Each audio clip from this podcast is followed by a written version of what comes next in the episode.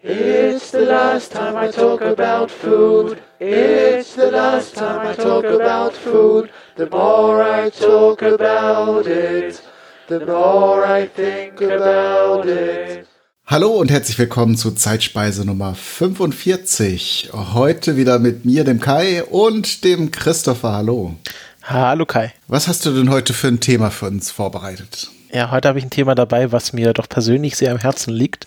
Und ich habe auch das sicher nochmal nachgeschaut, ob ich das nicht schon gemacht habe, weil mich eigentlich das wundert, dass ich das noch nicht gemacht habe. Ähm, ich rede heute über die schwäbische Nationalspeise Spätzle. Ich komme ja selbst äh, aus Schwaben, aus dem Schwarzwald, ähm, ist ja dann immer so aus dem fließender Übergang.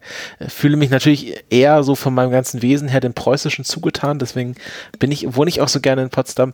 Aber was Spätzle angeht, bin ich dann Schwabe durch durch und durch. Und der Anlass war, dass ähm, ich auf einem YouTube-Kanal, den ich gerne schaue, Binging with Babish, hat eine äh, sehr gute und sehr kreative Köchin, nämlich Solar El Whaley, eine neue Kochshow, wo sie Mac and Cheese eigentlich machen sollte, äh, im 18. Jahrhundert-Style.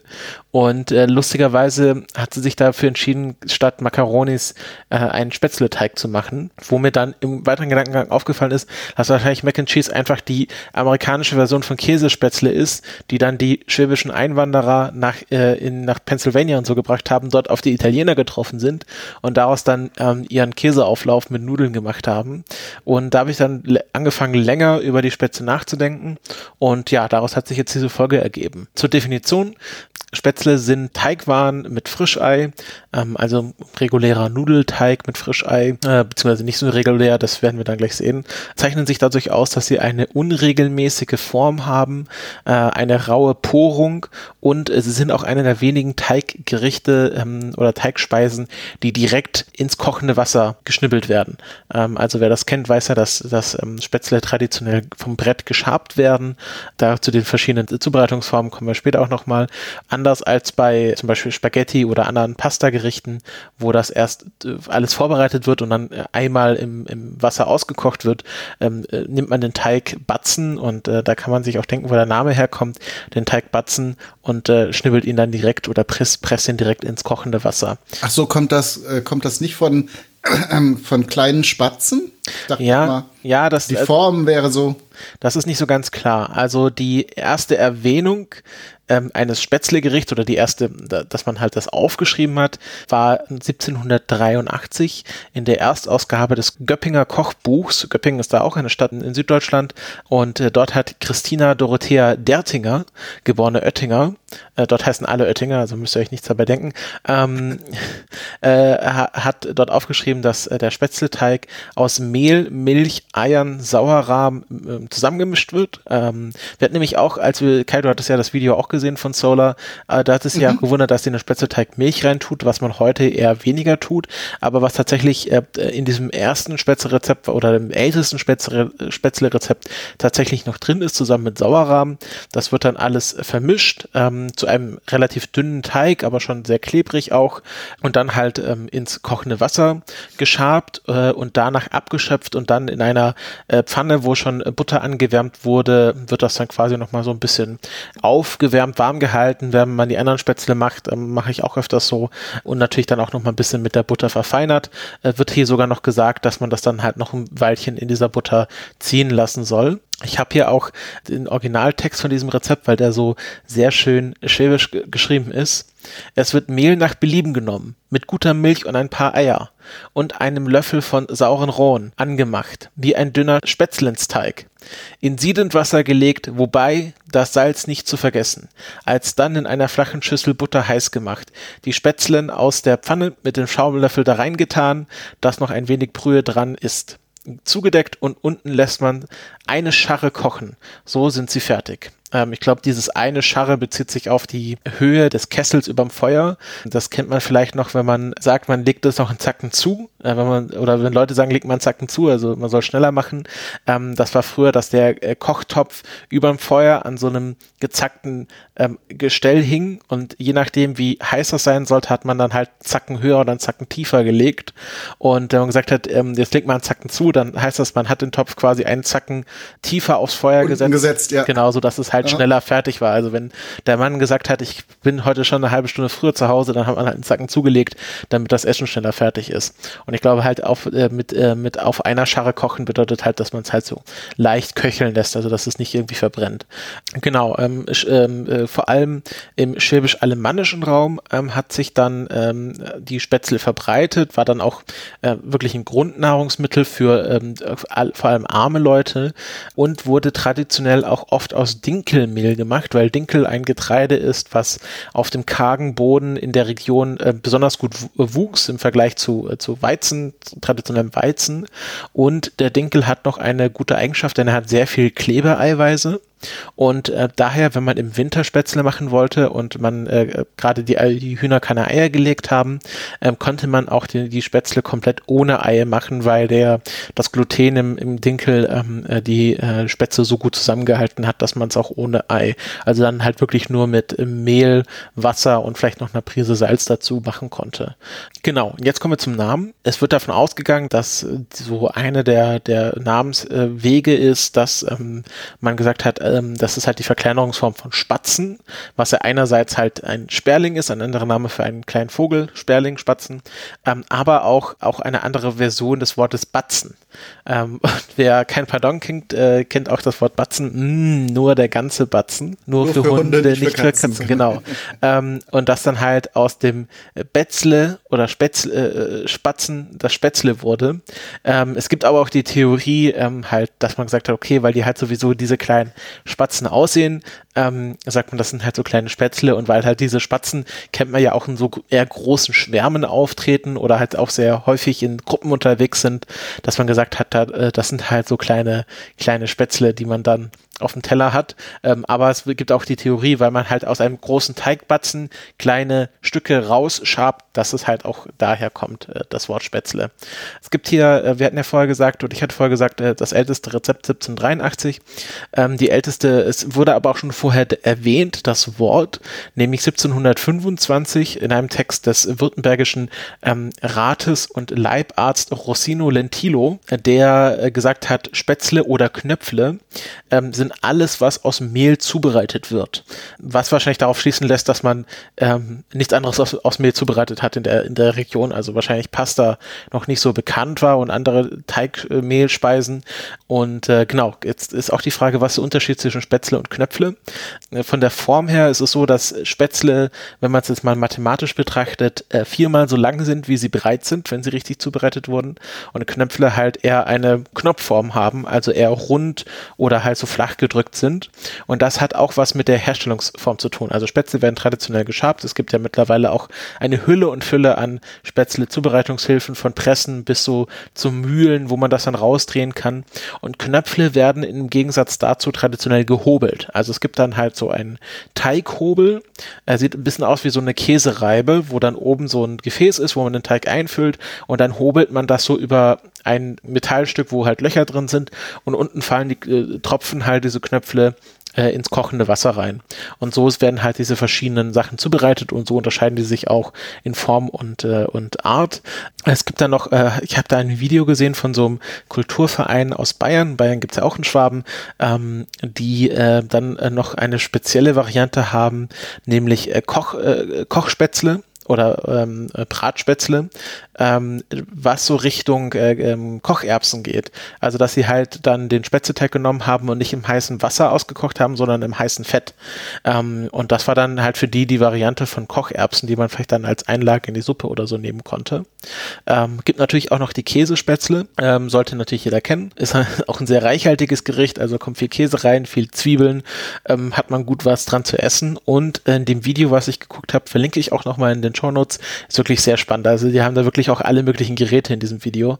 Ähm, äh, auch eine Version von süßen Spätzle, dann halt ähm, mit äh, Äpfeln oder Apfelmus, Zimt und Zucker, also wie so ein, wie so ein Reibekuchen, ähm, kann man dann auch in so einer Auflaufform backen, hat man so eine Art Spätzle, Apfelkuchen, ähm, kannte ich vorher auch noch nicht, aber war doch in Video eigentlich, äh, sah ganz ansprechend aus. Ähm, Spätzle ist auch ähm, eine geschützte, beziehungsweise schwäbische Spätzle ist eine geschützte äh, Herkunftsbezeichnung äh, in der EU. Kennt man ja vom, vom Par ähm, nicht Parmaschinken, der auch, aber ich meine den Käse. Äh, Parmesankäse, Parmesan genau. Und ich glaube, äh, Cornish Bread ist mittlerweile auch geschützt. Also es gibt ganz viele Gerichte, die eine geschützte Ursprungsbezeichnung haben. Und ähm, ich habe auch sehr viel, was wir jetzt heute, was ich jetzt heute hier erzähle und erzählt habe, aus diesem Antrag, äh, der für diese geschützte Ursprungsbezeichnung natürlich erstellt werden muss, rausgezogen. Ähm, und da wurde auch viel über die Bedeutung ähm, der Spätzle für die Region Schwaben genannt. Ähm, und äh, wie gesagt, also dadurch, dass halt ähm, Spätzle sehr gut aus Dinkelmehl hergestellt werden konnten und Dinkelmehl ein Getreide war, was besonders gut in dieser Region angebaut werden konnte, war es für diese Leute sehr wichtig. Es war dann auch so, dass man, ähm, wenn man im 18., 19. Jahrhundert verheiratet werden wollte als Frau, ähm, sich auch im Spätzle-Schaben ähm, gut auskennen musste. Also eine Frau, die keine Spätzle schaben konnte, ähm, hat keinen guten Mann bekommen. Äh, war damals anscheinend so, war wahrscheinlich auch noch sehr lange bis in, in das Ende des 20. Jahrhunderts. Ähm, und ich vermute, wenn man noch die kleineren Dörfer äh, in Schwaben geht, dann ist das wahrscheinlich heute auch noch so. Es gibt auch einen Roman, äh, 1827 veröf veröffentlicht, die Geschichte von den sieben Schwaben. Das ist so ein Vol so eine Volkssage, die kommt auch in gewissen Varianten bei den Brüdern Grimm vor, ähm, ist auch so eine, äh, ich habe der Begriff, der in der Wikipedia verwandt wird, ist Dummkopferzählung, weil es erzählt von sieben Schwaben, die ein großes Ungeheuer besiegen wollen, was sich dann am Schluss als Hase entpuppt. Ähm, und dort wird gesagt, dass man in der Region Schwaben täglich fünfmal isst, und zwar fünfmal Suppe, äh, zweimal dazu Knöpfle oder Spätzle. Ähm, und dort wird das auch schon jetzt quasi so verankert, dass für die Spätzle oder Knöpfle, die werden tatsächlich immer so gemeinsam genannt. Also es gibt da keine Abgrenzung, dass in bestimmten Regionen eher Knöpfle gegessen werden und in bestimmten Regionen eher Spätzle. Das ist halt wirklich was, was auch äh, kulturell miteinander zusammenhängt. Ähm, dass es wirklich da eine Bedeutung hat im schwäbischen Raum, äh, dann auch im alemannischen Raum bis hin äh, in, zur, Deut äh, zur deutschsprachigen Schweiz, wo dann in der deutschsprachigen Schweiz eher die Knöpfli oder wie man da sagt, Knöpfli ich hoffe, ich habe es jetzt nicht äh, komplett verhunzt, aber die Knöpfli ähm, sind dort auch eher dann bekannt. Ähm, geht dann runter bis ähm, nach Graubünden, wo man auch noch spätzleartige Gerichte kennt. Ich weiß nicht, Kai, ob du das mal kennst, Kapuns, Graubündner Kapuns, ähm, das ist ein Spätzleteig, der in Weinblättern eingerollt wird, da noch mit Speck und dann in Fett ausgebraten, ist wirklich auch ein sehr leckeres Gericht und der Teig ist halt sehr ähnlich zu dem, was wir als Spätzleteig kennen. Ähm, heute gibt's ja mittlerweile auch dieses ähm, Spätzlemehl, was ja da noch ein bisschen so, so einen grobkörnigeren Anteil hat, ähm, aber man kann Spätzle äh, auch sehr gut aus normalem Mehl nehmen, äh, machen und macht dann, glaube ich, noch so, glaube so so ein paar Prozente von einfach ein bisschen Grieß dazu und dann hat man wirklich diese schönen bissfesten und knackigen Spätzle. Also ich würde immer so entweder noch Spätzlemehl nehmen oder halt ähm, wirklich äh, noch Grieß dazugeben und dann kann man im Grunde alles mögliche an Mehl nehmen, was man gerade zur Hand hat. Ja, und ich habe ja gesagt, Spätzle werden traditionell geschabt, aber äh, Schwaben, die, die Schwaben sind ja auch das Land oder bekannt für ihre Tüfteleien, für ihre äh, Erfinder, die sie hervorgebracht haben. Und äh, natürlich ähm, hat auch ein Schwabe die Spätzlepresse erfunden, nämlich Robert Kull aus Cannstatt 1936 hat er in seiner Werkstatt äh, die Spätzlepresse erfunden, weil er mal gesehen hat, wie, wie seine Frau sich abmüht, äh, wie sie den ganzen Tag die Spätzle schaben muss, weil er war auch ein begeisterter Spätzleesser, also sie musste auch immer sehr oft sehr viele Spätzle schaben. Und dann hat er sich was überlegt und hat dann quasi die Spätzlepresse erfunden. Und ähm, wer jetzt nicht weiß, wie eine, so eine traditionelle Spätzlepresse aussieht, äh, stellt euch eine Knoblauchpresse vor, aber zehnmal größer. Und das ist ungefähr eine Spätzlepresse, die war äh, in dieser ersten Version 1936 auch noch nicht ähm, mit einem Hebel, sondern einem ähm, zusätzlichen Stempel, wo man dann den Spätzleteig quasi von Hand oben runtergedrückt hat. Das war dann immer noch sehr anstrengend tatsächlich. Ähm, äh, später kam dann auch noch die, die, der Hebeleinsatz dazu, dass man einfach die Hebelkraft nutzen konnte den Teig einfacher durchzudrücken. Ähm, ich glaube, am 1. Januar hat er mit der Produktion bekommen, am 14. Juni erst hat er ähm, das Patent drauf bekommen, war halt äh, Drittes Reich sehr bürokratisch ähm, und wahrscheinlich hatten die auch gerade andere Sachen zu tun.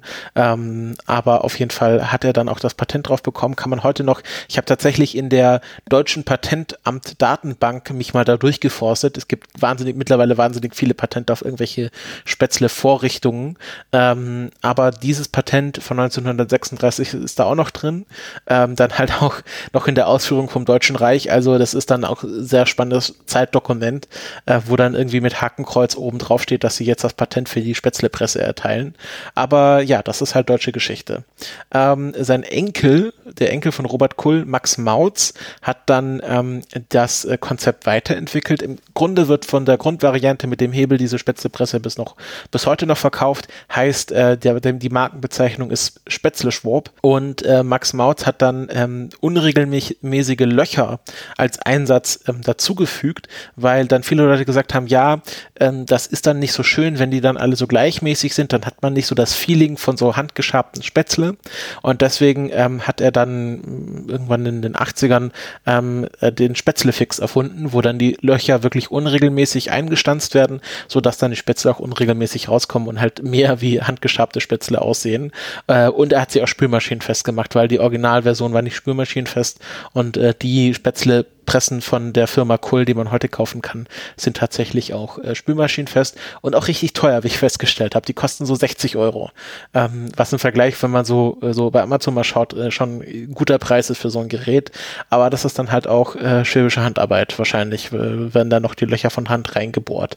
Ja, das war, das war mein, äh, mein äh, Vortrag über die Spätzle muss natürlich sagen, ich bin ein großer Spätzle-Fan. Ich mache sie gerne selber. Ich schabe sie auch selber. Und äh, Kai, du bist ja mit der Region Schwaben jetzt erstmal nicht so direkt verbunden, äh, was ich bisher von dir weiß. Äh, daher meine vorsichtige Frage, ob du auch schon mal selber Spätzle gemacht hast. Selbstverständlich. Ähm, gerade aufgrund der Einfachheit der Zutaten, ähm, wie du schon sagst, Mehl und Ei im Wesentlichen. Äh, und dann ähm, hab, kan kannte ich das so äh, auch von schwäbischen Hausfrauen direkt, dass das mit äh, Mineralwasser der Teig angerührt wird, mhm. weil das äh, die Kohlensäure dann da noch ein bisschen Luftigkeit reinbringt. Muss ich da korrigieren, das heißt in Schwaben nicht Mineralwasser, das heißt in Schwaben saurer Sprudel. Ah, okay. das wusste ich noch nicht. Aber weil der, der süße Sprudel ist dann mit äh, ist dann Zitronenlimo. Ah, okay. Alles klar. gut, gut zu wissen. Äh, und, und am Spätzle-Schaben habe ich mich dann auch versucht und äh, auch ganz passable Ergebnisse, zumindest für meine Maßstäbe. Ich weiß nicht, vor der schwäbischen Hausfrau oder dem Hausmann würde ich wahrscheinlich dann doch nicht bestehen, aber zumindest konnte ich es ganz gut essen, was ich da hergestellt habe. Ja, ich habe mir dann auch tatsächlich mal von meinen Eltern äh, so ein Spätzlebrett mit, also ich habe das beim ersten Mal halt auf einem normalen Küchenbrett mit so einem Küchenmesser gemacht und das geht nicht so wahnsinnig gut, aber wenn man dann so ein Spätzlebrett hat, was vor vorne so eine angeschrägte äh, Ecke hat, dass man die halt wirklich so runterschnipsen kann. Und dann auch diesen Spätzelschaber, der halt wirklich ich habe das Gefühl, es gibt ein, es gibt eine Firma, die einen Spätzelschaber herstellt und den alle haben, weil ich habe mir Videos aus den 16, 60ern angeschaut von Spätzelschaben und da, die Spätzelschaber, die sie dort haben, sehen genauso aus wie der, wie, den ich habe. Also irgendwie gibt es da eine, man könnte ja meinen, es gibt halt verschiedene Formen von Spätzleschabern, aber in allen Videos, die ich bisher gesehen habe, haben sie genau den genommen, den ich äh, auch zu Hause liegen habe. Also ich weiß nicht, was da los ist, ob es da ein Monopol gibt. Wie muss man sich den vorstellen von der Form her? Naja, also ist ja so ein bisschen wie so ein Teigschaber, ist ja im Grunde auch ein Teigschaber ist dann aber so ein bisschen angeschrägt, so dass man, wenn man das Brett so ein bisschen schief hält, dass man quasi eine gerade Ebene hat. Und dann ist er oben so ein bisschen, ist der quasi das obere Ende eingerollt, so dass man halt einen guten Griff hat. Ähm, ah ja. Genau, und es hat so eine, so eine leichte Trapezform. Also nicht so ganz wie so ein Teigschabe, aber geht schon in die Richtung. Ähm, und dieses, dass, der, dass quasi das obere Ende des Metalls eingerollt ist, dass es diese ungleichmäßige Trapezform hat, das ist in allen Videos, die ich bisher gesehen habe, immer gleich gewesen. Das ist echt faszinierend. Ähm, mhm. Genau, und dann halt das Spätzlebrett zeichnet sich dadurch aus, dass es vorne nochmal so leicht angeschrägt ist, dass man den Teig gut runter, äh, runterschaben kann. Ähm, und dann das Spätzleschaben an sich, sich ist natürlich dann so eine gewisse Kunst, weil man muss den Teig dann quasi ausstreichen. Also man nimmt so ein Stück Teig, muss ihn ausstreichen, der muss dann auch die richtige Konsistenz haben. Ich hatte schon Spätzleteig, der hat dann wirklich am Brett geklebt. Natürlich dadurch, dass er viel Gluten enthält, dass er Eier enthält, äh, der klebt dann wirklich und das soll er eigentlich auch tun, aber dann kriegt man ihn manchmal gar nicht mehr vom Schaber ab ab. Ähm, oder er ist halt dann zu flüssig und läuft er dann halt von alleine aus, vom Brett runter. Das will man natürlich dann auch nicht. Ähm, und dann ist, glaube ich, hängt, hat auch noch so ein Faktor damit zu tun, dass man es übers heiße Wasserbad hält. Also, dass der Wasserdampf schon mal den Teig so ein bisschen anfeuchtet. Ich glaube, das ist auch, trägt auch viel dazu bei, ob, ob man das gut schaben kann oder nicht. Und ich habe das mal beobachtet. Ähm, das war vielleicht ganz schön eine lustige Anekdote. Ich war, äh, meine Eltern hatten mal so zu Heiligabend, äh, waren sie äh, ehrenamtlich äh, bei so einem, so einem so einem Heiligabendessen beteiligt, so für Leute, die alleine zu Hause sonst sind, dass sie dann in so ein Gemeindezentrum kommen können ähm, und dort gemeinsam Heiligabend feiern können. Und da haben meine Eltern halt das mitorganisiert und ich war halt dafür da, dass wir in einem, in einem Restaurant, die das Essen dort dafür gesponsert haben, das abzuholen in so großen Wärmeboxen. Und ähm, der Koch meinte, wer ist, ich war da auch irgendwie alleine mit dem Koch in der Küche äh, an Heiligabend und äh, der Koch meinte dann, ja, ähm, ist noch nicht ganz fertig, warte mal hier kurz. Und während wir halt gewartet haben, bis es fertig ist, ähm, hat er noch die Spätzle geschabt für das ähm, äh, Feiertagsessen morgen.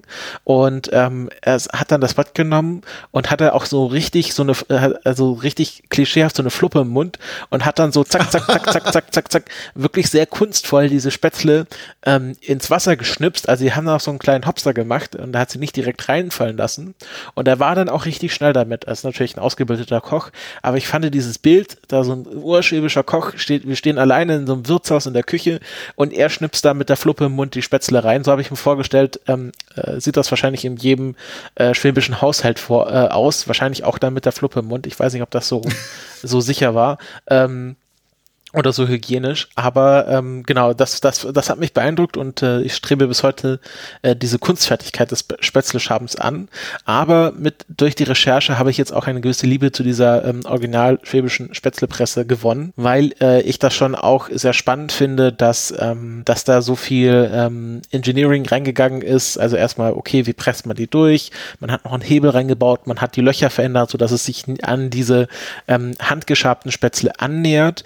Ähm, ähm, und äh, es gibt ja mittlerweile auch so Spätzle fix, wo man dann wie so in so einer äh, ähm, Mühle, wo man zum Beispiel irgendwie Tomaten passieren würde, mit die Spätzle durchdreht, ähm, für diese Backspätzle. Also diese Kichererbsenartigen Spätzle hatten die in dem Video auch eine sehr spannende Vorrichtung, wo sie ein so einen Emailletopf genommen haben. Die meinten auch, das, wär, das Teil ist irgendwie schon fast 90 Jahre alt. Ähm, so ein Emailletopf äh, mit so drei großen Füßen der dann quasi selber in so einem Wasserbad steht. Und das fand ich eigentlich sehr, oder in diesem heißen Fett dann steht. Und das fand ich eigentlich sehr, sehr praktisch, weil man musste dann den Teig nur oben einfüllen und durch das Eigengewicht hat er dann unten den Teig von selbst wieder rausgepresst und dann direkt ins heiße Fett fallen lassen. Ähm, mhm. Und das war so eine wirklich so eine Spezialvorrichtung, wo ich mir auch nicht vorstellen könnte, ähm, dass das mit dem Schaben dann so viel einfacher ist. Gerade wenn man da so über dem heißen Fett hantiert, würde ich nicht direkt meine Hand drüber halten wollen.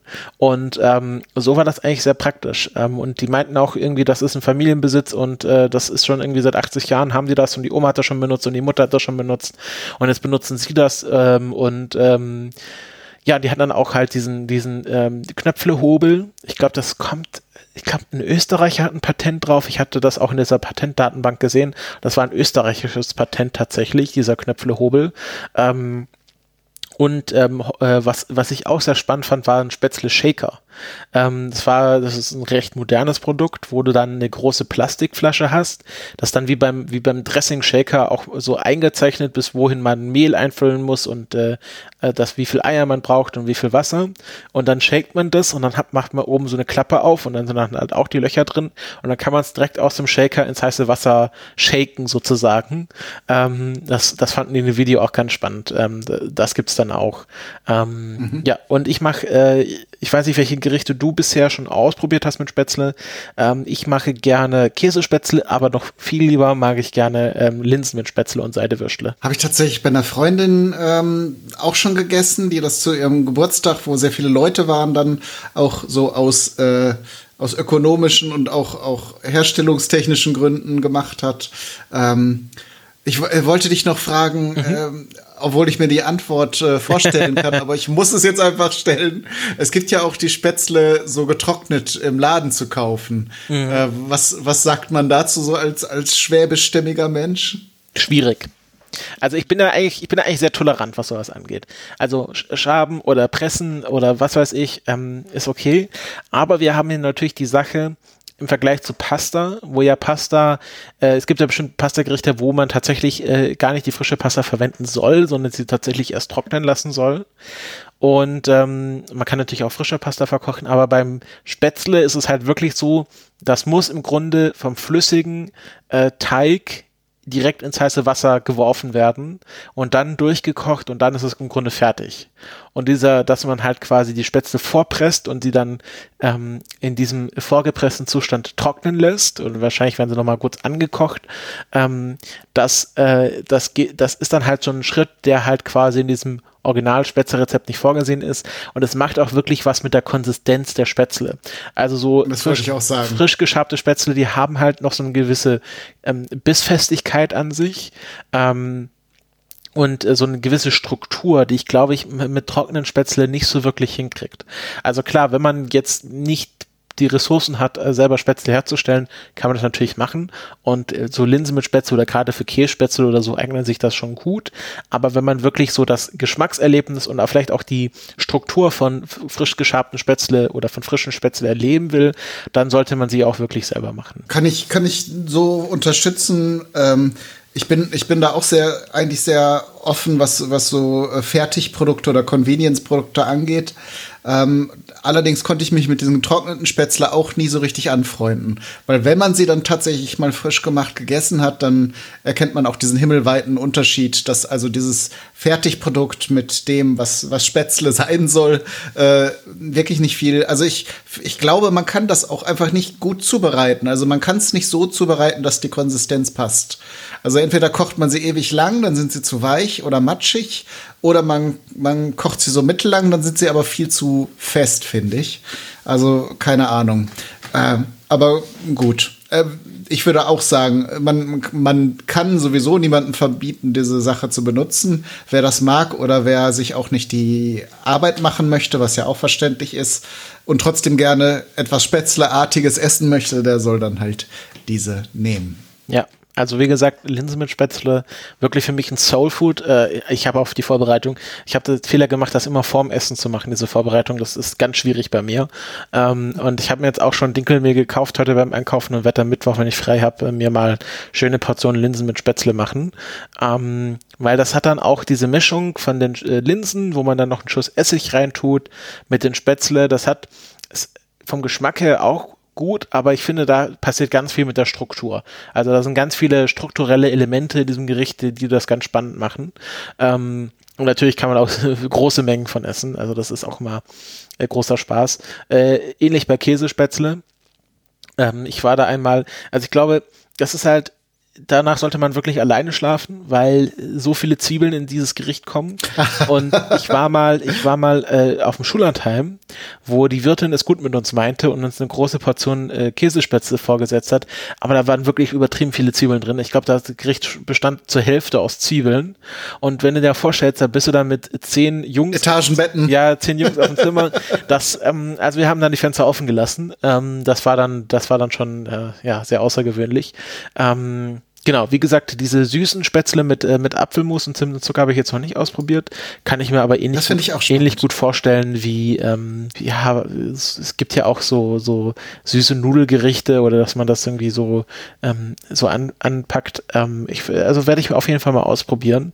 Ähm, und natürlich auch eine gute Variante, was auch im Schwaben sehr oft gegessen wird, weil da auch sehr viel Bärlauch wächst in der Region, ähm, dass man in den Teig da noch Bärlauch reintut. Also das finde ich auch sehr lecker. Ach, schön.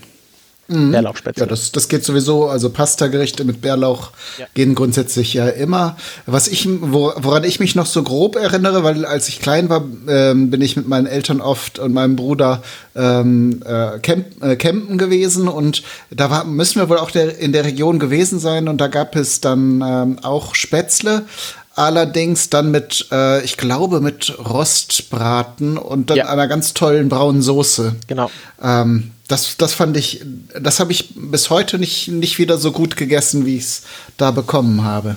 Genau, also äh, Spätzle als Beilage zu Zwiebelrostbrate, ähm, das ist äh, auch was sehr Feines, ähm, hat halt auch viel damit zu tun, dass man einen sehr guten Braten dazu bekommt. Habe ich, glaube ich, auch mal gemacht, war auch sehr lecker. Ist natürlich äh, so mit Fleisch in der Pfanne anbraten, habe ich immer so meine Schwierigkeiten. Das ist schon ein sehr komplizierter Prozess, um das dann auch richtig hinzukriegen.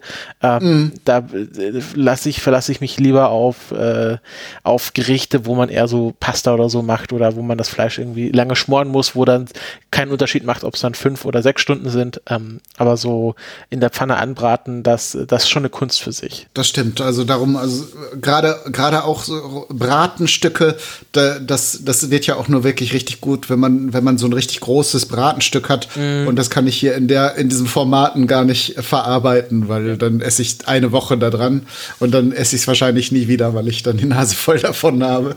ähm, von daher ist das auch, ich meine, man, wenn, wenn man die Möglichkeit hat und eine Gaststätte, die sowas anbietet, dann ist das tatsächlich auch ein Essen, was ich dann mal bestellen würde, wenn es auf der Karte ist und wenn ich weiß, dass die das dann auch gut machen und nicht irgendwie so getrocknete Spätzle zum Beispiel aufkochen. Mhm. Gut, ähm, glaube, damit sind wir am Ende dieser Spätzle-Folge. Jetzt bleibt uns nur noch, äh, mir die Frage zu stellen, äh, Kai, was hast du denn für die nächste Folge vorbereitet? In der nächsten Folge reisen wir ganz weit zurück und an den Mittelmeerraum, ins alte Rom, ein bisschen auch in die Umgebung. Ähm, und es wird sehr, sehr aromatisch. Ähm, freut euch mal auf die Folge über Garum. Mhm. Wer jetzt damit noch nichts anfangen kann, der äh, sei gespannt. Es ist aber nichts für Menschen mit schwachen, schwachen Nerven oder die schnell sich ekeln. Ähm, Wir haben noch keinen Geruchspodcast. Das stimmt. Gut, also dann vielen Dank für die tolle und spannende Spätzle-Folge, lieber Christopher. Äh, und euch da draußen vielen Dank für die Aufmerksamkeit und tschüss. Tschüss. Eat my head with cream. Eat my arms with mayonnaise. Eat my legs with ketchup. And invite friends around to taste my ass.